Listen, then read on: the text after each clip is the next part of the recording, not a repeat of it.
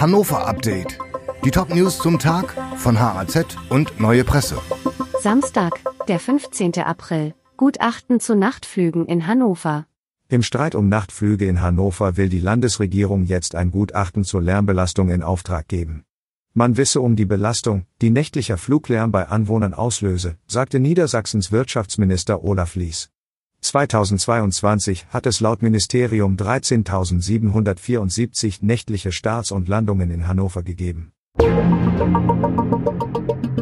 Russisches Uran in Lingen. Während das Atomkraftwerk Emsland an diesem Wochenende endgültig abgeschaltet wird, werden in Lingen weiter Brennelemente hergestellt, unter anderem mit Uran aus Russland für französische Reaktoren. Niedersachsens Umweltminister Christian Mayer kritisiert das deutlich. Es könne nicht sein, dass in Lingen weiter für eine Risikotechnologie produziert werde, während nebenan der Atomausstieg laufe. Laut Mayer wolle die Landesregierung ein sofortiges Ende der Brennelementegeschäfte mit Russland. Anders als Gas, Kohle oder Öl fällt Uran bislang aber nicht unter das EU-Embargo. Drehkreuz für Flüchtlinge in Laatzen wird eingestellt. Das bundesweite Bahndrehkreuz für Geflüchtete aus der Ukraine ist Geschichte. Am heutigen Sonnabend wird der vorerst letzte Sonderzug am Messebahnhof in Laatzen erwartet, wie das niedersächsische Innenministerium mitteilte. 14 Monate lang wurden die Menschen von Laatzen aus auf die Bundesländer verteilt.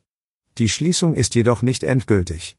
Das Drehkreuz könne bei Bedarf reaktiviert werden. Aperol Spritz ist kein Erfrischungsgetränk. Ein Aperol Spritz ist kein Erfrischungsgetränk.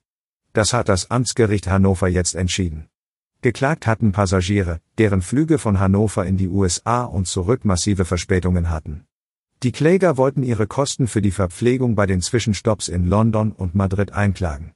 Bei den Getränken hatten sie die Rechnung aber ohne das Gericht gemacht. Aperol Spritz sei ein alkoholischer Mixdrink und kein Erfrischungsgetränk. Die 17 Euro müssten also nicht erstattet werden. Die Redaktion für dieses Update hatte Soran Pantic. Alle weiteren Ereignisse und Entwicklungen zum Tag ständig aktuell unter haz.de und neuepresse.de.